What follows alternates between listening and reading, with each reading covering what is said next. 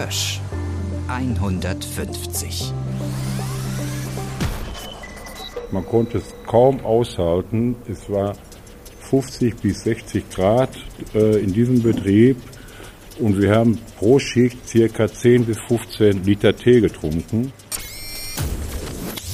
Und ähm, jetzt wächst dieses Unternehmen und braucht immer mehr Arbeiter und so viele Arbeiter gibt es gar nicht und man hat auch gar keine Zeit, die jetzt alle irgendwie, wie es heute üblich ist, äh, zwei oder drei Jahre auszubilden. Das heißt, es sind viele ungelernte Arbeiter mit Migrationshintergrund, die dann da anfangen und in den verschiedensten Jobs arbeiten wo eine Firma wächst und viel produziert, da kommt auch viel bei raus, nicht nur an Produkten, also an Stahl, sondern auch aus den Schornsteinen. Ein Gutachter in diesem Fall sagte, Hörde ist kein Luftkurort. Und dann hat man nachher diese sogenannte Hotspot-Studie in Auftrag gegeben, wo man dann auch rund ums Werk, also auch gegen die Windrichtung, untersucht hat, gerade an den Kindern, wie sieht das bei denen im Blutbild aus, sind da Ablagerungen, was ist da passiert? Hösch 150. Wie Stahl eine Stadt prägt. Herzlich willkommen zurück zu unserem Podcast Hösch 150. Ich bin Till Krause, freier Journalist in Dortmund und mir gegenüber sitzt mein Kollege Kai Bandermann. Hallo Kai. Hallo Till.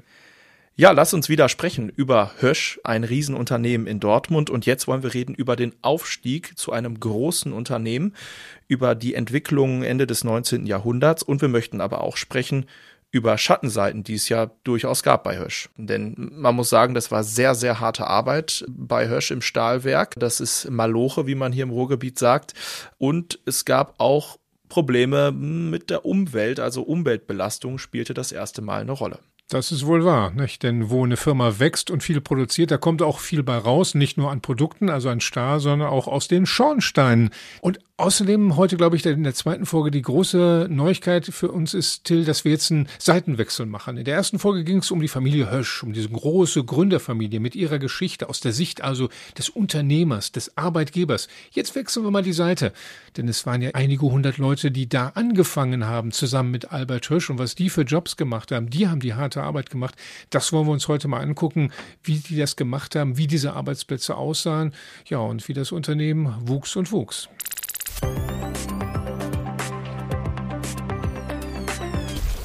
Wir sind Mitte der 1880er Jahre und Hösch hat jetzt, glaube ich, den tausendsten Mitarbeiter auch eingestellt, also wächst und wächst und wächst. Was wurde denn da so alles aufgestellt an neuen kleinen Fabrikteilen? Also ganz zentral war natürlich, dass man das Thomas-Verfahren beziehungsweise das Patent dafür 1883 erworben hat. Ja, und 1884 hat man dann dieses Thomas-Werk aufgebaut mit drei Konvertern. Und das war natürlich ein ganz zentraler und wichtiger Punkt in der Entwicklung, weil man jetzt eben, um es ganz vereinfacht zu sagen, erstmal durch die grundsätzlichen technischen Entwicklungen mehr Stahl in kürzerer Zeit produzieren konnte, aber eben auch zum Beispiel Stahl für ähm, Eisenbahnschienen unter anderem. Das heißt, man hat da neue Märkte erschlossen, konnte mehr produzieren, brauchte entsprechend auch mehr Personal. Die Mitarbeiterzahlen sind in die Decke gegangen. Also wir hatten ja 1874 nur 271 Mitarbeiter äh, bei Hösch und es waren dann 1888 schon 1600. Also die Zahlen gehen immer weiter hoch und 1900 waren es dann schon 6500. Also das Unternehmen wächst und wächst und wächst und auch die Stahlproduktion wächst natürlich. Also 1874 war Hösch noch bei etwa 11.000 Tonnen Stahl und jetzt 93, 94 bei 200.000 Tonnen. Also auch das ähm, ist immer weiter hochgegangen. Jetzt ist der Bau und die Inbetriebnahme des Thomas Stahlwerks aber nicht die einzige Entwicklung in dieser Zeit auf der Westfalenhütte. Also da entstehen diverse Betriebe, zum Beispiel auch Walzwerke, mehrere werden in Betrieb genommen oder gerade geplant und gebaut und es kommen auch noch andere Unternehmensteile dazu. Also da entsteht Stück für Stück das, was die Westfalenhütte so besonders gemacht hat und da entsteht Stück für Stück auch der Konzern Hösch, wie wir ihn später kennengelernt haben. Ja, und auf der Westfalenhütte, so wie du das beschreibst, Till, äh, habe ich das Gefühl, ist so eine kleine Stadt, so eine kleine Industriestadt entstanden. Denn das waren ja viele einzelne Werke, die nacheinander gebaut wurden, viele Einzelgebäude. Jedes hat einen Schornstein, aus dem oben was rauskam. Und jeder Mitarbeiter hatte sozusagen sein kleines Werk innerhalb der gesamten Westfalenhütte, wo er hingegangen ist. Und ähm, ja, es entstand da etwas über alle Verarbeitungsstufen, nicht? vom Roheisen über den Rohstahl bis eben auch dann die Nachbearbeitung, dass es immer platter und flacher gemacht wurde. Aber es war eben nicht das eine große, riesige Stahlwerk, wie wir es heute kennen. Heute haben wir ja diese großen, wirklich diese großen Immobilien. Äh, da war das nicht. Das war irgendwie so eine kleine Stadt mit so vielen kleinen Minifabrikchen und äh, jeder ging so zu seiner eigenen hin. Was ich mich jetzt gefragt habe, eigentlich, was waren das für Jobs? Was waren das für Männer? Was, wie, wie, wie hießen die Arbeiten, die die gemacht haben? Ja, das waren natürlich ganz unterschiedliche Arbeiten. Also es ist jetzt nicht so, äh, um es mal zu vergleichen mit, mit einem Bergwerk, wo im Grunde der Job recht klar ist und äh, viele das Gleiche tun, sondern äh, wir haben es ja schon gesagt, es ist ein Städtchen mit ganz vielen verschiedenen Gebäuden und auch ganz vielen verschiedenen Jobs. Vielleicht mal eine Zahl an der Stelle, damit man sich das besser vorstellen kann. Also Statistiken aus der Zeit, aus der damaligen Zeit, geben bis zu 200 verschiedene Berufsbezeichnungen an für diese ganzen Betriebe, die es damals im Stahlbereich in der Stahlbranche gab. Also bis zu 200 Berufsbezeichnungen. Ja, und der Großteil nannte sich einfach Arbeiter oder Fabrikarbeiter. Es gab aber auch konkretere Berufsbezeichnungen, zum Beispiel Puddler, Stocher, Former, Dreher, Schlosser, Maschinisten, auch Maurer und Schreiner war damals schon eine Bezeichnung, Lokführer, Heizer. Und man merkt an diesen ganzen Bezeichnungen, die ich jetzt gerade aufgezählt habe, schon, ne, wie viele verschiedene Berufe es wirklich gab, es auch auf der Westfalenhütte gab. Und ja, was, was alle im Grunde geeint hat, war, dass sie wirklich harte, schwere körperliche Arbeit verrichteten. Das Werk, die Westfalenhütte, war zwar ziemlich modern unterwegs und hatte für die damalige Zeit schon durchaus moderne Produktionsverfahren am Start, aber trotzdem war das natürlich eine ganz andere Zeit. Es gab noch keinen elektrischen Strom. Ja, das heißt einfach ganz, ganz viel musste von Hand gemacht werden und war wirklich harte Arbeit. Und wer hat diese Arbeit gemacht? Das waren vor allem Menschen, die deshalb extra nach Dortmund gekommen sind, also die einen Migrationshintergrund hatten. Und es waren oft auch Menschen, die, ich sage jetzt mal, ins kalte Wasser gesprungen sind, also jetzt keine, wie es heute üblich ist, zwei- oder dreijährige Ausbildung absolviert haben, sondern die angelernt wurden und dann recht schnell auch zum Einsatz kamen. Also größtenteils ungelernte Arbeiter haben dann da auf der Hütte, auf der Westfalenhütte gearbeitet. Jetzt kann man ja fragen, wo, warum, woher wissen wir das? Ne? Warum sind wir so schlau, obwohl wir ja diese Zeit nicht ja. erlebt haben, selbst ich nicht. Ähm, das ist die Quellenlage. Wir haben uns ein bisschen äh, umgeschaut, wir haben gelesen, sind stark unterstützt worden, wieder vom Höschmuseum, Gott sei Dank. Danke schon mal dafür. Genau, ähm, danke an Isolde Parussell wieder an der Stelle. Ne? Genau. Und in was guckt man dann? Man guckt in Aufzeichnungen, man guckt sich Bilder an, Fotos, ganz, ganz alte Fotos oder ganz alte Zeichnungen von Arbeitsszenen und schaut sich dann die Menschen an, wie die angezogen sind, wie ihr Arbeitsplatz aussieht, mit was sie da rumgehen, ob es da spritzt und glüht und irgendwas da äh, gefährlich auf jeden Fall aussieht. Äh, das gibt es natürlich, aber das Besondere an der Geschichtsschreibung ist ja, dass sie aus dem Blickwinkel, aus der Sicht der Mächtigen, der Reichen, derjenigen, die ja das Heft in der Hand haben, geschrieben wird. Das ist halt die Erfahrung und genau so lesen wir es dann in unseren Geschichtsbüchern. Das sind die Fotos, die erscheinen. Und die Arbeiter, die ähm, ja kommen möglicherweise natürlich kommen die vor, aber wenn es Probleme gibt, wenn die Arbeiter sich beschweren, ist die Frage, äh, wie viel davon dann am Ende ähm, in der Geschichtsschreibung auftaucht. Und deswegen haben wir auch wenig Geschichten von echten Arbeitern aus der Gründungsphase von Hösch. Es gibt aber eine Ausnahme, nämlich wenn der was herausragendes ist, dann machen die Geschichte. Das ist die Geschichte von Johann Karl Westphalen, so hieß der wirklich der ja eine offensichtlich herausragende Person war, dass man damals schon über ihn geschrieben hat und auch Jahrzehnte später noch seine Geschichte nacherzählt hat, weil sie so außergewöhnlich war. Und deshalb ist dieser Johann Karl Westphalen diesmal in dieser Folge unsere Hösch-Legende. Und die wird natürlich wieder mal erzählt von Schauspieler und Tatortdarsteller Klaus-Dieter Klausnitzer. Hösch 150. Die Legende. Die stillen Waldlichtungen und beschaulichen Felder im Eggegebirge in Ostwestfalen waren zwar seine Heimat, aber nicht wirklich seine Welt. Nicht für einen Hühnen von einem Mann, der unbestätigten Beschreibungen zufolge fast 1,90 Meter gemessen und über 300 Pfund gewogen haben soll. Das war die Statur für einen Schwerstarbeiter. Für Männer wie Johann Karl Westphalen gab es wenig zu tun im Bauerndorf Herbram, aber eine Menge Arbeit hundert Kilometer weiter westlich im Ruhrgebiet. Johann Karl Westphalen wurde 1849 geboren.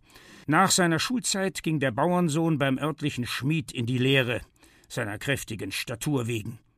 Die Ausbildung wurde allerdings vorzeitig beendet, da Westphalen so kräftig mit dem Hammer schlug, dass dem Schmied Angst und Bange wurde.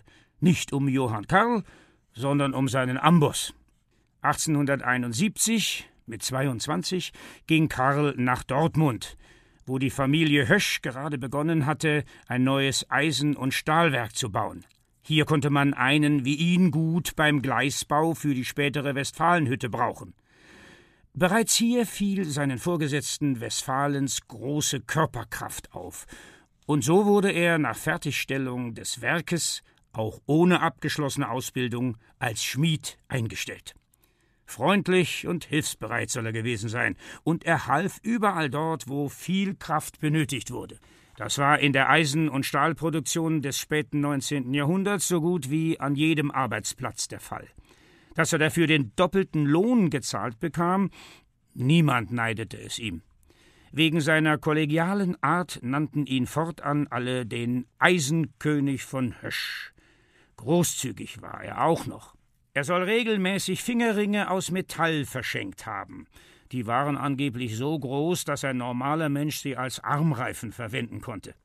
Nicht überliefert ist, wie der Ring aussah, den er Auguste Abshoff, der Tochter eines Kollegen, an den Finger steckte, als er sie 1874 heiratete. Sicher ist, dass die beiden sechs Kinder bekamen und damit die erste Höschianer-Dynastie gründeten. Drei weitere Generationen von Nachkommen des Eisenkönigs arbeiteten auf der Westfalenhütte. Er selbst zog 1879 zurück nach Herbram. Hier betrieb er mit seinem Bruder eine Spedition mit mehreren Pferdewagen. Doch das war wohl nur ein Nebenerwerb, wie man heute sagen würde. Der Eisenmann vermarktete seine Kraft und verdiente Geld als Ringer und Muskelakrobat. Er trat bei Jahrmärkten und in Varietés auf, verbog Metall oder stellte sich Herausforderern. Diese Showkarriere führte ihn sogar bis nach London, wo er allabendlich mit einem Tiger rang. Stark war er, aber nicht unverwundbar. Er erkrankte an Diabetes. 1895 starb der Eisenkönig von Hösch mit nur 46 Jahren.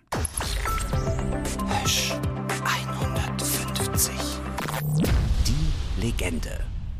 Ja, da fällt einem natürlich auf Anhieb ganz viel zu ein. Also erstmal dieses, dieses typische, ne, dass das über Generationen weitergegeben wurde, dieser Arbeitgeber, dass man für diesen Arbeitgeber, dass da auch die Söhne für gearbeitet haben und später auch die Töchter und so weiter und so fort.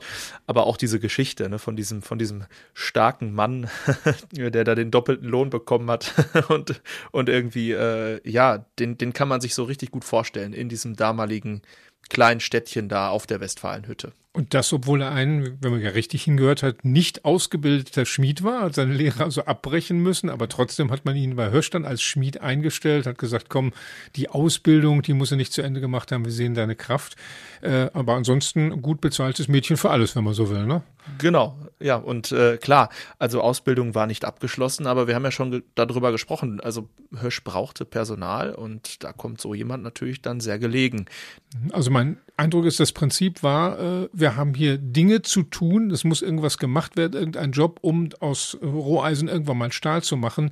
Wie wir das nennen, ist zweitrangig. Wir brauchen Leute, die in der Lage sind, sich das irgendwie anzulernen. Nicht? Also was die Berufsbilder betrifft, ich glaube, das können wir auch nicht mit dem heutigen vergleichen. Ne? Also das ist überhaupt nicht vergleichbar. In jedem Fall war es halt sehr, sehr harte Arbeit, aber auch für die damaligen Verhältnisse ganz gut bezahlte Arbeit und deswegen hat man das gerne gemacht oder haben es äh, durchaus gab es viele Leute, die sich da, die sich da angeboten haben. Ja, harte Arbeit, da sollten wir vielleicht noch mal drüber sprechen. Also, wenn man jetzt beispielsweise da als Schmelzer am Hochofen steht, da hat man mit 1000 Grad heißen Dingen zu tun. Da ist man der Hitze permanent ausgeliefert. Das hat man damals äh, zwölf Stunden am Tag gemacht, sechs Tage die Woche. Da hat man eigentlich gearbeitet, geschlafen, gearbeitet, geschlafen. So kann man das, glaube ich, platt zusammenfassen. Also, es war, war richtig harte Arbeit.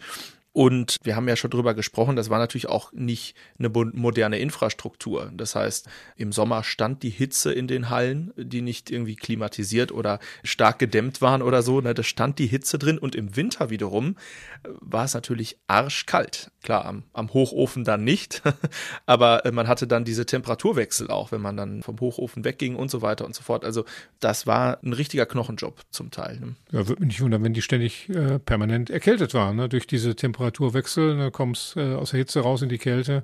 Das macht keiner so lange mit, nicht? Also ich glaube, ob die, ob die alle bis 65 da waren, äh, bin ich mir jetzt wirklich nicht so sicher. Das sind ja so diese Dinge, Tarifverträge, äh, Arbeitsschutzregeln, ne? für uns heute wie selbstverständlich, Errungenschaften der, der Arbeiterschaft äh, und auch der Gewerkschaften.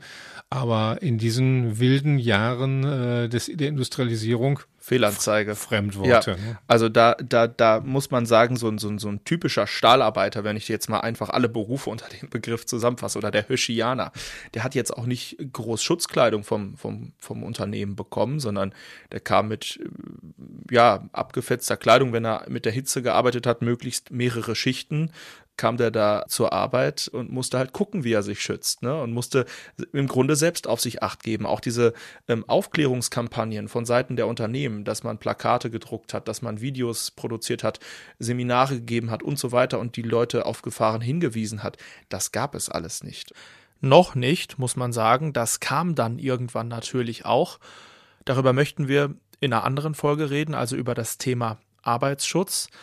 Ähm, was an der Stelle, glaube ich, noch wichtig ist, dass man nochmal klar macht, das war wirklich durchaus eine lebensgefährliche Arbeit, die die Arbeiter da auch auf der Westfalenhütte gemacht haben.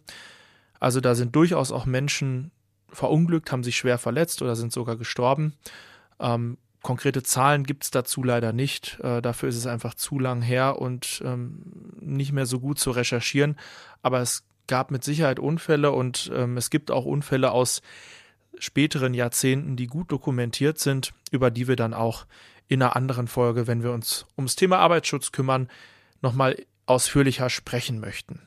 Was man sagen kann, das war trotzdem eine attraktive Arbeit damals, weil man natürlich ganz gutes Geld verdient hat. Und ähm, ja, deswegen war man auch so ein bisschen im Konflikt. Auf der einen Seite habe ich diese Arbeit, die mir ja, ganz gutes Geld bringt und meine Familie ernährt und mich sichert. Und auf der anderen Seite mache ich mich aber mit dieser Arbeit kaputt und kann sie vielleicht irgendwann nicht mehr machen und dann droht mir total der soziale Abstieg. Und dann ähm, habe ich große Probleme, weil auch diese ganzen äh, Sicherungsmechanismen, also diese, diese, dieses ganze Thema Sozialstaat äh, ging ja da erst los. Und auch das war ja noch nicht so ausgeprägt. Wir geben das jetzt so wieder, weil wir als Journalisten uns schlau machen. Das ist unser Job, Dinge zusammen zu recherchieren, aufzuarbeiten und dann wiederzugeben. Äh, die Wissenschaft ist diejenige, die ja, uns sozusagen die Vorarbeit leistet und Dinge zusammenbringt. Und äh, einer von den Wissenschaftlern ist äh, der Vorsitzende des Hösch-Museumsvereins, Karl Lauschke, der sich also in seiner wissenschaftlichen äh, Karriere als Politologe, aber eben auch mit wirtschaftshistorischen Bezügen, gerade was die, die, die soziale Situation im Ruhrgebiet hat, intensiv beschäftigt hat. Und er ist wirklich einer der Kenner, wenn man so will, der Arbeiterwelt, der Arbeiterszene von Hösch, vor allem in diesen sehr, sehr frühen, wilden Jahren, wie wir sie mal bezeichnen würden. Und über diese und andere Dinge habe ich mit ihm gesprochen und das äh, war sehr interessant, habe ich sehr, sehr genossen. Dann hören wir rein.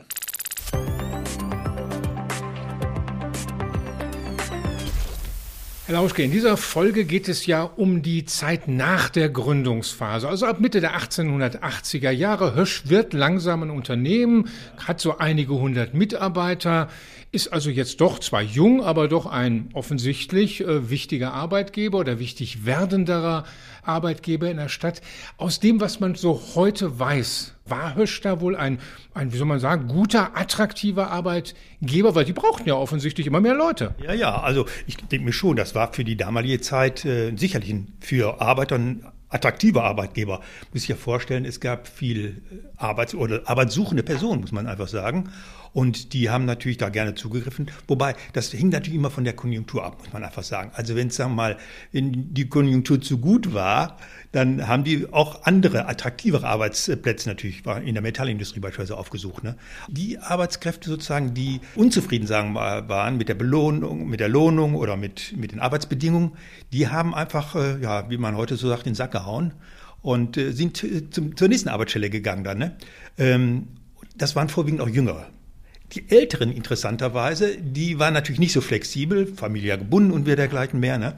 Ähm, und da hatte natürlich das Unternehmen auch Hösch äh, großes Interesse, die zu halten.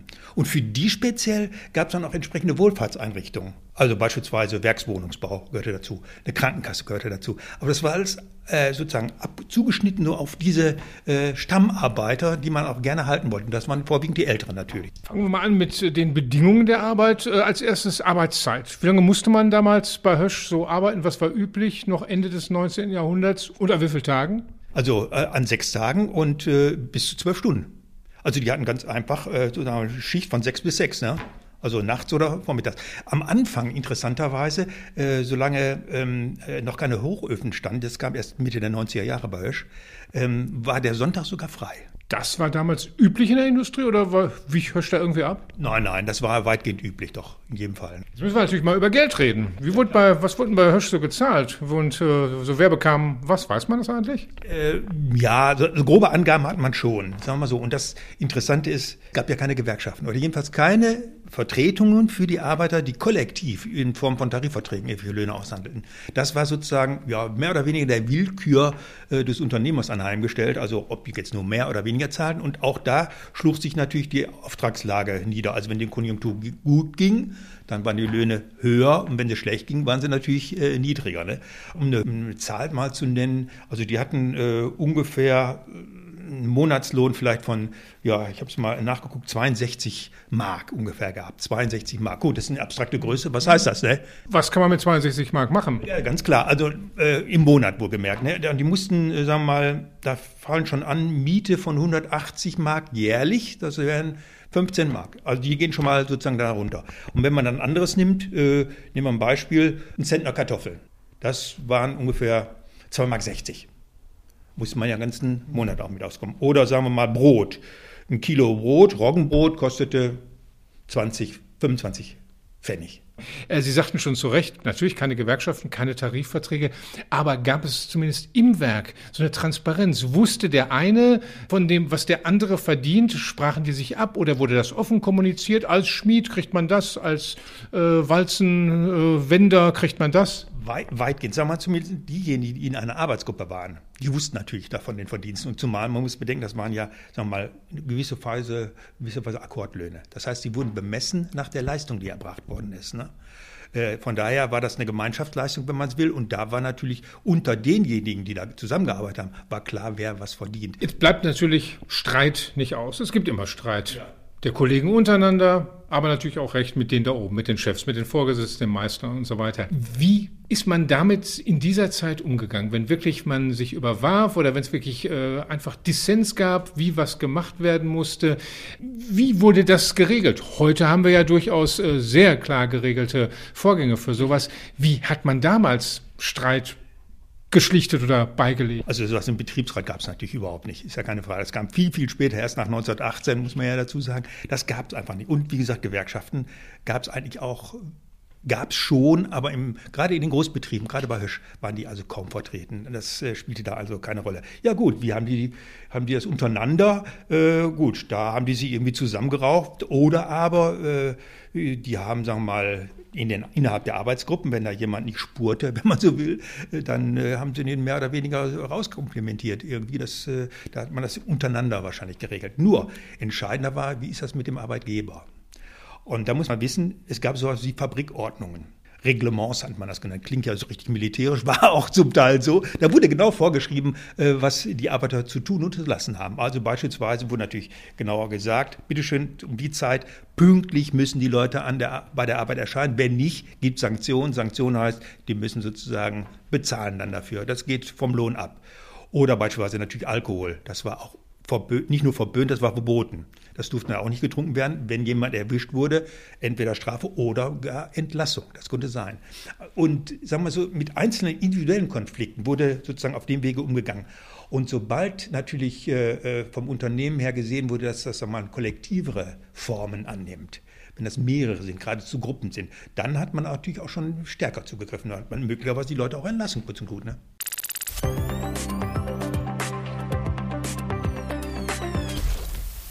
Ja, also da habe ich den schönen Vergleich gelesen zum Bergbau. Da gab es ja zu der Zeit so die ersten Protestbewegungen und, und Arbeiterbewegungen, dass das da eben einfacher war, weil sich unter Tage natürlich dieses Zusammengehörigkeitsgefühl, dieses Zusammenhalten, das entwickelte sich da, aber im, im Stahlwerk, in, in, diesem, in diesem großen Städtchen, in, dem, in der Stadt, in der Stadt sozusagen, in, auf der Westfalenhütte, da hat jeder so ein bisschen seine eigene Suppe gekocht, da war jeder für sich, da gab es so viele unterschiedliche Berufe, dass sich das da eben noch nicht so ausbilden äh, konnte. Also dieses wir sind alle Höschianer, wir gehören zusammen, das kam dann erst später. Und dann haben wir auch noch riesige äh, Arbeitsbewegungen und Proteste erlebt, von denen du ja auch berichtet hast, Kai, ne, und die ja auch in anderen Folgen noch eine Rolle spielen werden. Ja, das hat eben zur Folge, es gab zwar einen, Karl Hauschka hat das ja so angedeutet, einen Metallarbeiterverband, aber das waren wirklich die feineren Arbeiter, so die Meister, die wirklich stolz darauf waren, dass die mit bestimmten Dingen umgehen konnten. Die wollten mit diesen mit diesen groben Jungs vom Stahlwerk wollten die nichts zu tun haben, diesen An- und Ungelernten. Also das war auf jeden Fall nicht die, äh, der Beginn der Arbeiterschaft. Und in der Tat, du hast ja beschrieben, im Bergbau war es das eine Werk und es gab den einen Bergbau, den Zechenbesitzer, das war der Gegner gegen den schloss sich die gesamte Belegschaft zusammen. So eindeutig war das eben in der Stahlindustrie nicht. Äh, jeder hat sein eigenes kleines Fabrikchen gehabt und äh, man war eigentlich nur äh, daran interessiert, nach Hause zu kommen und vielleicht irgendwie ein bisschen noch seine Freizeit zu genießen. Und jetzt wollen wir uns nochmal so einen Arbeitsalltag konkret angucken oder Erfahrungen aus einer Arbeitszeit konkret angucken. Ja, wir beide können ja nur darüber berichten, was wir gelesen haben, denn Originalbeschreibungen, Originaltöne von Radio oder Fernsehen gibt es natürlich weder von Karl Westphal noch von seinen Kolleginnen und Kollegen. Was man machen kann, ist mit ganz alten Höschianern reden und die zu fragen, wie war das zu eurer Zeit und hoffen, dass das sehr weit zurückliegt. Und dafür haben wir auch eine eigene Rubrik hier in unserem Podcast. Und den Auftakt macht Jupp Knipping, der ist heute 83 Jahre alt und hat in den 50er Jahren im Walzwerk gearbeitet und an diese Zeit erinnert er sich noch sehr gut. Hösch 150. Der Höschianer. Ja, wo ich dann äh, im Walzwerk 4.5 angefangen habe, da war mein Vater auch beschäftigt als Walzwerker und so ich mal sagen, den Vorteil hatte, mein Vater lernte mir dann, wir haben ja dann nur mit Holzschuhe gearbeitet in diesem Betrieb so dass ich das auch lernen musste. Erstmal, äh, jetzt, äh, wir durften ja keine äh, Strümpfe tragen. Wir haben ja nur Lappen getragen. Er hat mir das gelernt, das Lappenbinden. Und dann habe ich mit ihm auch an einer Walze gearbeitet und ich habe auch als Umwalzer gearbeitet. Das heißt, wir haben 50er rund, also 50 im Durchmesser, mussten wir umwalzen. Das war eine schwere Arbeit. Wir haben praktisch nur vier Stunden in diesem Betrieb gearbeitet. Das hieß, eine Kolonne machte draußen immer Pause. Jede Kolonne musste 20 Block arbeiten. Nach 17 oder nach 18. Block wurde eine große Glocke geschlagen. Da musste, sich die eine Kolonne, die draußen war und Pause machten, fertig machen und so, dass wir immer ständig gewechselt haben. Wir haben praktisch in diesem Betrieb nur vier Stunden gearbeitet. Man konnte es kaum aushalten. Es war 50 bis 60 Grad äh, in diesem Betrieb. Und wir haben pro Schicht circa 10 bis 15 Liter Tee getrunken. Also das kann man sich gar nicht vorstellen, unter was für Verhältnisse wir gearbeitet haben. Am jeden Eingang äh, war ein Schild, worauf zu lesen war, Eintritt verboten mit einem Totenkopf. Also es war lebensgefährlich. Hösch 150. Der Höschianer. Ja, das war so Jupp Knipping, einer von den berühmten, kann man sagen, schon berühmten Knippings. Das ist eine sozusagen Hösch-Vorzeigefamilie. Über mehrere Generationen haben die gearbeitet, wirklich fast alle äh, bei Carla Hösch angestellt gewesen, in verschiedenen Werken auch, verschiedene Jobs, äh, die wirklich, ja, sozusagen verkörpert haben, was ist das äh, bedeutet, ein Hirschianer zu sein.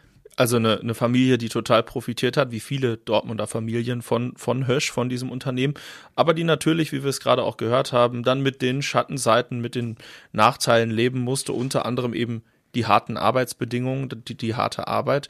Und am Anfang der Folge haben wir ja schon erwähnt, es gab noch eine zweite Schattenseite oder ein zweites Problem, das dann aufkam mit dem Größerwerden des Werkes, nämlich die Umweltbelastung. Ja, das Werk wird größer und die Luft wird auch dicker und sie wird vor allem schlechter. Das machte sich vor allem dann in den 1880er und 1890er Jahren in Dortmund an allen Ecken und Enden der Stadt. Wir haben ja gesagt, ne, drei Werke waren ja da letztendlich schon unterwegs. Und äh, tatsächlich äh, hat es damals schon einen richtigen jahrelangen Rechtsstreit gegeben in Hörde.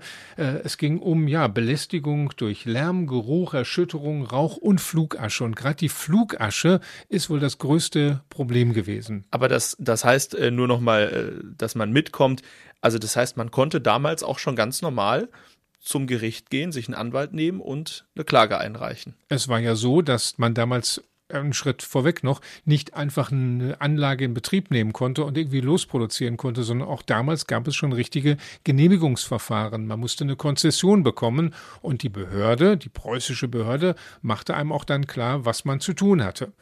Und, aber wenn man die Konzession erstmal hatte, dann legte man los. Und dann guckte keiner so richtig drauf, ob jetzt tatsächlich das getan wurde, wofür man eine Konzession hatte.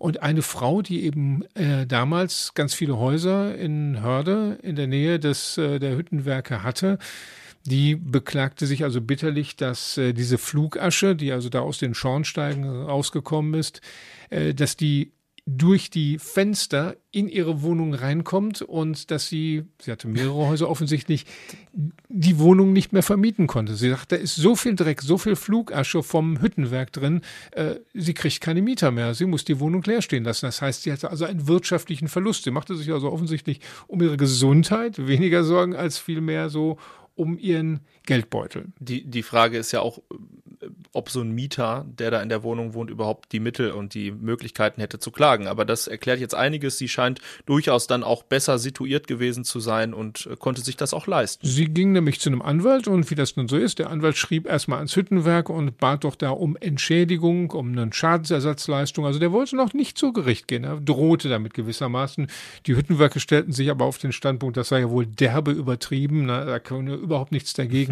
Äh, das, das kann so nicht sein. Man täte ja schon einiges äh, an Umweltschutzmaßnahmen, aber im Großen und Ganzen ist das halt so, wenn produziert wird, wenn was verbrannt wird, wenn Energie im Spiel ist, dann gehen auch Sachen eben in die Luft. Das, das sei nun mal so, das sei genehmigt und äh, das ist nun mal eben so, das sei üblich, das sei notwendig, das sei unvermeidlich. Und was dann passierte, war eben, die Frau ging dann doch zu Gericht und es passierte das, was wir heute auch kennen, ein Gutachterkrieg. Gutachter, das gab es auch schon. Das schon. gab es alles schon. Ja, ja, die, äh, das dauerte Klingt auch. ja wie heute. Wohl wahr. Also 1899 ging der ganze Streit los. Die Gutachter, da merken wir schon, was da für Zeitläufe waren, äh, legten ihre Gutachten im Jahre 1902 erst vor. Zwischendurch gab es etwas ganz Spannendes, äh, was wir auch von heute kennen, einen Ortstermin. Man hat also sich vor Ort äh, umgeschaut. Das Gericht ist mal so in die Nähe des Stahlwerks gegangen und hat sich da so die Straße, in der die Frau ihre Häuser angeguckt hat. Und da passiert dann etwas, das sehr unangenehm fürs Hüttenwerk war. Bei dem Termin war ein Mitarbeiter des Hüttenwerks dabei und der erzählte dann davon, dass einige nicht gebräuchliche Fertigungsverfahren auch genutzt wurden, bei denen äh, zum Beispiel einfach Rost mit verbrannt wurde. Das hatte irgendeinen bestimmten Effekt, aber machte die Luft nicht gerade besser. Und das wirkte sich natürlich gar nicht gut aus. Das Urteil musste kommen, wie man schon ahnte. Das Werk wurde also auf jeden Fall verurteilt dazu, den Anwohnern äh, einen Schadensersatz zu zahlen. Also es gab den Anwohnern recht klarer, voller Erfolg für die Klägerin, für die Frau, für die Nachbarin des Stahlwerks. Weiß man, was sie bekommen hat oder was äh, da vom Gericht entschieden wurde? Welche Summe? Ja, erstmal nix, weil äh, auch das kennen wir von heute. Das Stahlwerk, das Hüttenwerk, das Hörder Hüttenwerk ließ es nicht auf sich beruhen und legte Einspruch ein. Natürlich. Das Ganze ging in die nächste Instanz, wie auch heute zum Oberlandesgericht in Hamm. Das erste war also noch auf Dortmunder Ebene. Und jetzt wird's richtig lustig. Äh, jetzt kommen wieder neue Gutachter und ein Gutachter ist ein Professor, ein Professor Brockmann aus Bochum. der in Bochum lebt, der auch von einer Bergschule kommt, also der so mit äh, Industrie schon viel zu tun hat. Und der macht sich fast ein bisschen lächerlich mit seinem Gutachten. Der beschreibt also, unter welchen schlimmen Bedingungen er zu Hause in Bochum lebt. Und im Vergleich dazu sei das ja, da, was die Frau da in Hörde habe, sei ja gar nichts. Und das Ganze gipfelt dann in einer Stellungnahme von ihm, die, die muss ich einfach vorlesen. Das ist so, da möchte man loslachen, aber tatsächlich hat damals ein Gutachter genau das gesagt, nämlich folgendes. Hörde ist eine Fabrik- und Hüttenstadt in höchstem Maße und kein, Zitat, Luftkurort oder Sommerfrische. Und wenn dann eben da produziert wird, dann sei das eben so. Und er wird da fast prosaisch und sagt, denn wo der Merker Eisen reckt und streckt, da pflegen schwere Eisen- und Stahlmassen angewendet zu werden und keine gepolsterten Luftgummikissen. Also er zieht das so ein bisschen ins Lächerliche und äh, das kam bei den Richtern auch nicht so gut richtig an. Sie haben dann auch gesagt, also das sei nun wirklich eine derbe Untertreibung. Äh, Sie haben das Urteil aus der ersten Instanz ein bisschen abgeschwächt, aber haben gesagt, Flugasche und Staub äh, seien eben höher als das akzeptable Maß. Das heißt, auch in der zweiten Instanz gewann die Frau. Und das Hüttenwerk, du ahnst es fast, Till, ließ es auch da Natürlich nicht. Sie haben verloren, aber gaben wieder nicht auf die, ihre eigenen Anwälte, sagten schon, lasst es sein, wir kommen da nicht weit. Und so war es dann auch, das Reichsgericht in Berlin hat die Klage, dann die Revision überhaupt nicht angenommen. Wenn man jetzt aber glaubt, die Frau bekäme jetzt endlich ihr Geld, nix da. Jetzt kommt nämlich ab ungefähr 1905 kommt die zweite Runde, nämlich über die Höhe. Und da muss man sagen, da haben die sich auch noch über mehrere Instanzen gestritten. Und das Ganze endete dann eigentlich damit, dass die Frau diese ganzen Sachen verkauft hat, und zwar ins Hüttenwerk. Die haben sich also am Ende im Jahre 1910 nach elf Jahren geeinigt, dass man die Sache so regelt, dass die Hörder Hüttenunion alle Häuser von der Frau gekauft hat. Ich glaube für 84.000 Mark. Was immer man damit machen konnte, war bestimmt eine ganz ordentliche Summe. Aber was man daran merkt eben ist, dass es damals schon viele Dinge gab, die ich eigentlich später wieder getroffen habe, nämlich den Gutachterstreit. Die einen sehen es so, die anderen so. Dann auch sowas wie Unterstellungen, nicht, dass da aufgebauscht wird, dass äh, übertrieben wird dass aber auch manche Dinge so ein bisschen heimlich passieren. Man hofft, dass es nicht auffällt und dass dazwischen irgendwo der Staat ist, Behörden, die schon einen gewissen Interessenkonflikt haben, die abwägen müssen. Die Firma die ihr Recht hat zu produzieren, aber die Menschen, die ein Recht haben auf Gesundheit und auf eine vernünftige Umwelt, also auf eine gesunde Luft und überhaupt ein schönes Leben. Dinge, muss ich sagen, die immer wieder auftauchen. Ne? Auf jeden Fall. Also es könnte auch eine Geschichte aus der aktuellen Zeit im Grunde sein, außer dass wir natürlich in Hörde kein Stahlwerk mehr haben, sondern einen See. Ja, auf jeden Fall zeigt das Beispiel, dass es, wie gesagt, eine große Schattenseite gab, Umweltbelastung und dass da Leute auf jeden Fall drunter gelitten haben, wenn jetzt auch an dem Punkt nicht direkt gesundheitlich, sondern eben wirtschaftlich. Aber das ist ja tatsächlich was, was dann auch später noch lange eine Rolle spielte. Es war eigentlich spätestens ab Mitte der 80er Jahre Dauerbrenner in unserer Berichterstattung. Ich kann mich erinnern an viele Reportagen, die wir gemacht haben, gerade in Hörde, da, weil die Nähe der, der Bewohner zum, zum Werk eben so besonders groß ist. An der Westfalenhütte ist das ein bisschen anders. Das ist eine Stadt, die ist ein bisschen weit außerhalb. Es gibt zwar die rundumliegenden Vororte, was ich Derne, Ewing, Kirchderne, Scharnhorst, äh, das Borsigplatzviertel, aber die waren nicht so dicht dran an der Werksmauer, wie das bei der Hermannshütte in, in Hörde der Fall war. Und deswegen kann ich mich an viele Dinge erinnern, vor allem an die, an die Umweltbewegung, an die, an die Bürgerinitiativen, die erstmal sich Gehör verschaffen mussten. Ne? Wir waren in den 80er Jahren, jetzt langsam kommt bundesweit eine Protestbewegung auf, ne, dass dieses, wir gründen mal eine Initiative, war mittlerweile anerkannt, aber trotzdem musste da erstmal, musste man sich auch in, in Dortmund und in Hörde Gehör verschaffen. Es war halt so ein Kampf der kleinen, kleinen Umwelt Davids, der Nachbar Davids gegen den Goliath Hösch. Wir hatten ja gerade im, äh, im, im, ersten Fall gehört, es ging um Flugasche, äh, um verdreckte äh, Zimmer, weil da Asche reinkam. Äh, welche Probleme gab es denn dann äh, in den 80ern? Jetzt wurde die Asche langsam ein bisschen kleiner. Ne? Es äh, wurde Staub, es wurde Feinstaub. Es gab solche Dinge wie PCB, wie Dioxine, Dinge, die vielleicht heimlich verbrannt wurden und wo Hösch dann sagte, das kann gar nicht sein, das kann nicht passiert sein. Und entsprechend waren ja auch die Überwachungen. Es ist ja nicht so, dass äh, das Werk einfach vor sich hin machen konnte. Es gab überall die Sensoren, die Messstationen beispielsweise von der Bezirksregierung. Also es war schon in, in Überwachung. Und die Bürgerinitiative, gerade die in Hörde, die ist daran auch ein bisschen gewachsen. Und ich finde das eben ganz interessant, dass man dann so 75 Jahre nach diesem skurrilen äh, Streit es wieder neu aufflammt, wieder aufflammt, äh, die Menschen auch ihr Herz in die Hand nehmen als Anwohner, äh, sich zu Wort zu melden. Und ich habe mit einem gesprochen, der ziemlich vom Anfang an dabei war, der mit seiner Familie und auch er selbst seit Jahrzehnten in der Weingartenstraße, also wirklich in Wurfweite, der Hermannshütte gelebt hat und heute dort immer noch lebt. Er ist mittlerweile bei den Grünen, ist er Bezirksvertreter, ist sogar stellvertretender Bezirksbürgermeister, Klaus Tillmann. Und ja, der hat mir noch mal erzählt, dass das in der Tat ein mühsamer Kampf war. Wie das losging, ja, sich Gehör zu verschaffen. Ging damals ganz klein los und zwar ging es um den Hörder Neumarkt. Und zwar eine Bürgerinitiative zur besseren äh, Umfeldbelebung, äh, sprich bessere Lebensbedingungen am Hörder Neumarkt. Ganz sperriger Name, der aber so auch von der Bürgerinitiative damals gewählt wurde, die sich für etwas einsetzten und nicht gegen das Werk waren. Und daraus entstand dann nachher die Bürgerinitiative Hörde. Der Anlass war, dass auf Phoenix West auf einmal eine Müllverbrennung hinzukommen sollte. Und da wurden auf einmal die Anwohner schlau und haben dann gesagt, nee, das wollen wir aber nicht. Und das konnte dann nachher verhindert werden. Und zu den Zeiten, da sprechen wir von den 80ern, frühen 90ern, da sind also ganz viele Dinge auch passiert. Wir hatten auf einmal eine Umweltministerin Höhn, die sich diese Thematik dann auch angenommen hat und die hat dann gesagt, oh, wir gucken uns das mal an. Irgendwas, wenn sich so viele Leute da beschweren, da muss was dran sein. Ja, und dann hat man gesucht und dann hat man mehr als man wollte gefunden.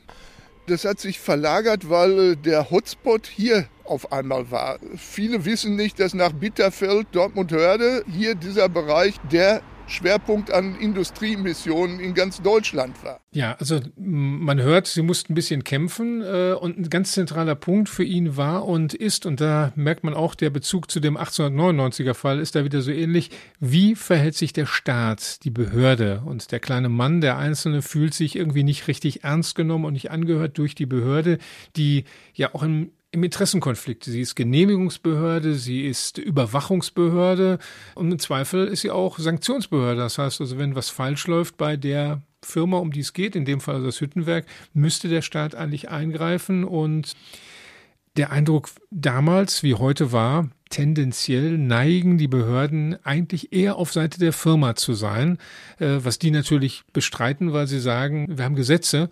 Wenn eine Firma nach dem Gesetz etwas beantragt, einen Betrieb eröffnen zu dürfen, dann müssen wir das beobachten und uns angucken. Aber wenn sie alles erfüllen, dann wird es genehmigt und dann können wir es halt beaufsichtigen. Und da sind eben Zweifel bei der Bürgerinitiative immer gewesen. Also, dass, dass so eine Stadt das natürlich auch gut findet, wenn es große Unternehmen in der Stadt gibt, ist klar und dass man dann vielleicht auch mal ein Auge zudrückt, kann man sich schon vorstellen. Wenn da so viele Menschen arbeiten, wie dann da, es waren ja dann über 60.000 Menschen teilweise in, in, den, in den Hirschwerken beschäftigt und dass man da vielleicht auch so einen großen Arbeitgeber nicht verschrecken will als Stadt, ist jetzt Mutmaßung, aber ist, liegt natürlich im Bereich des Möglichen.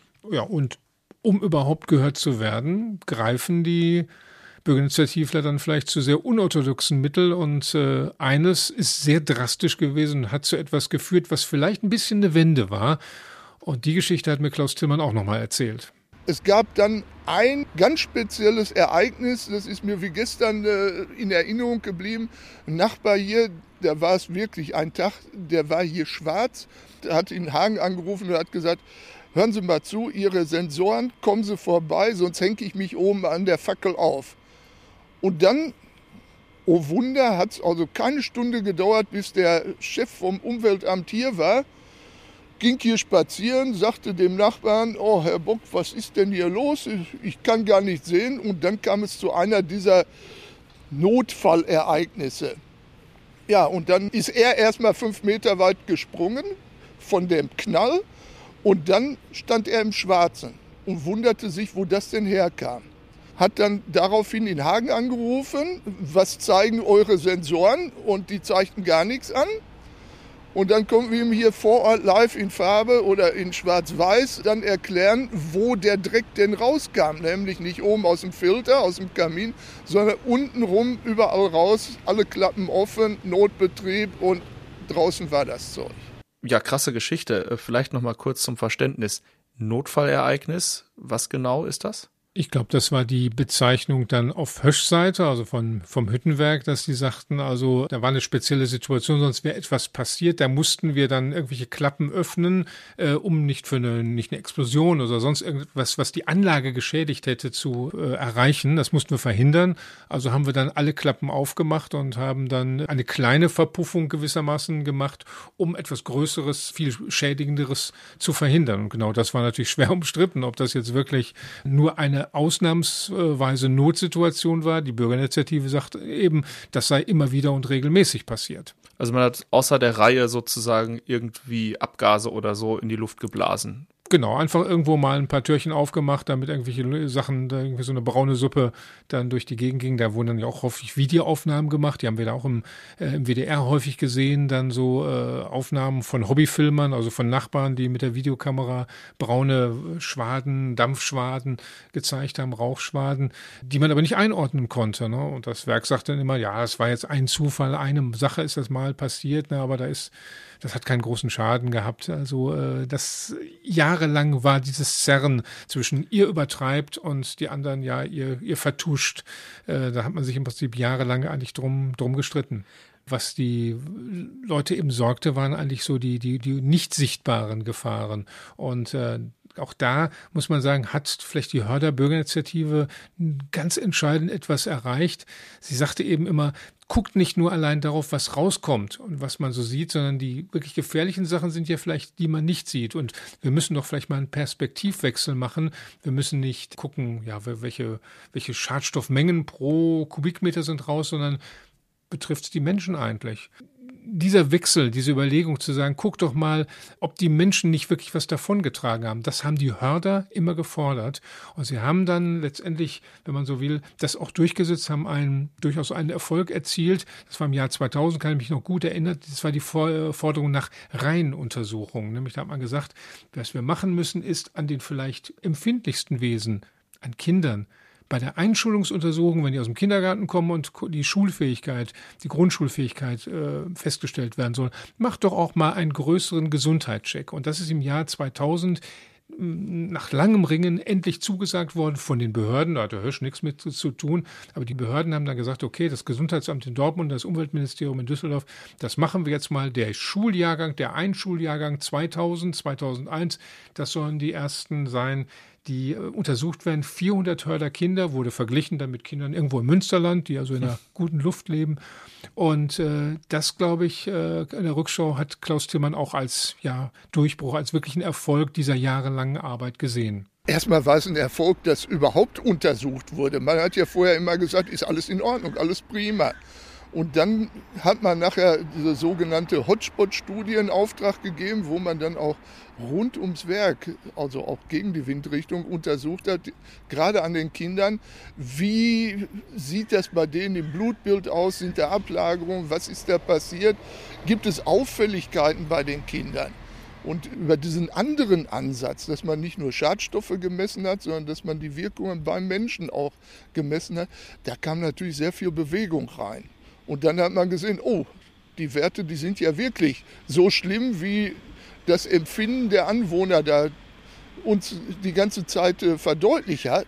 Und da wurden wir auch ganz anders auf einmal wahrgenommen. Ich denke mal, diese Studie hat damals auch einen ganz großen Beitrag über diesen Standort hinaus geleistet. Denn jetzt hatte man endlich auch die, über Kohortenstudien und so weiter die Möglichkeit, in anderen Gebieten so etwas mal zu recherchieren und man hat einen ganz anderen Blickwinkel gerade hier von der Verwaltung drauf bekommen.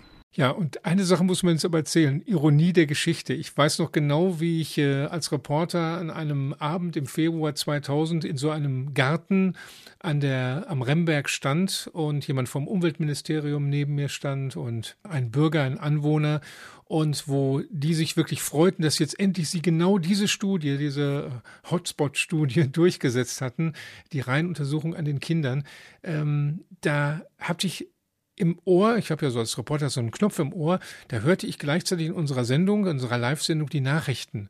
Und in diesem Nachrichtenblock kompakt, ich dachte, ich höre nicht richtig höre ich, wie die Nachrichtensprecherin sagt, dass die Stadt Dortmund heute bekannt gegeben hat, dass auf dem Gelände des Stahlwerks Phoenix äh, in den nächsten Jahren ein See gebaut werden soll. Ne? Man mit Segelbötchen, mit kleiner Anlegestelle, man suche aber nur noch Investoren. Ich dachte, was höre ich da? Ist das ein Aprilscherz? 2000, die erzählen was von einem See und wir reden da über Umweltbelastung, Schadstoffbelastung. Ja, es ist, das war die erste Ankündigung des Phoenixsees, ne, den wir heute alle kennen. Äh, wenn man so will, die haben einen späten Erfolg erzielt, aber eigentlich, als schon alles vorbei war. Ne? Aber es ist natürlich äh, eine starke Geschichte, dass da wo, wo früher die Luft äh, schmutzig war und dreckig war, dass da jetzt eins der Erholungsgebiete in Dortmund zu finden ist. Und Klaus Tillmann sagt auch ganz offen, ja, die, unsere Lebenssituation, unsere Wohnsituation hat sich natürlich total gebessert. Wir haben jetzt eine richtig gute Luft. Aber wir haben natürlich am Wochenende auch viel Verkehr von all den Leuten, die zum Phoenixsee wollen. Also irgendwie hören die Probleme, die Belastungen, die man hat, wenn man an einem Stahlwerk oder ehemaligen Stahlwerk lebt, irgendwie für einen Bürgerinitiativler, für einen Aktivisten nie so richtig ganz auf. Also wir haben die beiden großen Themen dieser Folge jetzt ausführlich behandelt. Zum einen eben die Umweltbelastung, die damals schon eine große Rolle gespielt hat, aber auch die harte Arbeit, die Arbeitsbedingungen, ja, wie die Arbeit konkret aussah. Das haben wir uns auch angeschaut.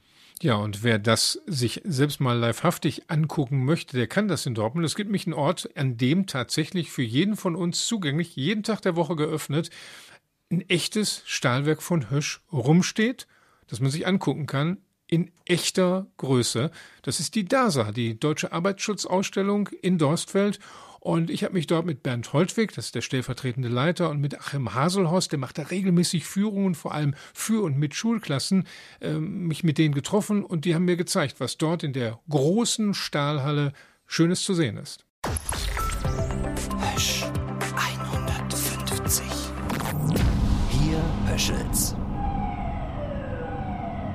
Hier Höschels, das ist die Rubrik, in der wir die Orte in Dortmund vorstellen, wo die Hösch-Vergangenheit immer noch lebt.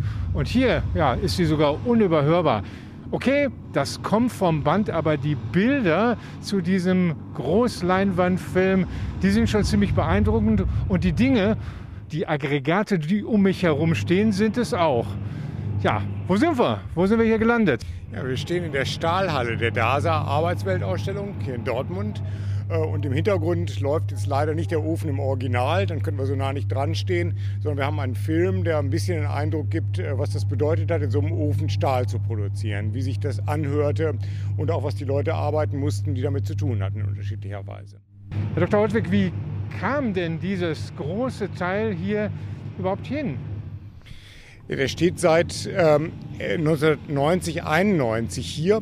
Ehrlicherweise stand er schon da, bevor die DASA fertig war. Denn er wurde hier reingestellt in den Bereich, in dem später dann die Halle oben drüber gebaut wurde. Der Ofen war gewissermaßen zuerst da und dann kam die Halle drumherum. Und heute ist das unser größter Ausstellungsraum und gleichzeitig auch Veranstaltungsraum, den wir hier auch nutzen, um äh, bis zu 1000 Leute hier unterzubringen und äh, denen was anzubieten. Auch Achim Haselhorst kennt diesen Ofen aus dem FF, macht nämlich regelmäßig Führungen hier. Ich frage mich natürlich vor allem, wie hat man das Ding wohl hier reingekriegt? Das ist, der sieht ja doch massiv schwer aus.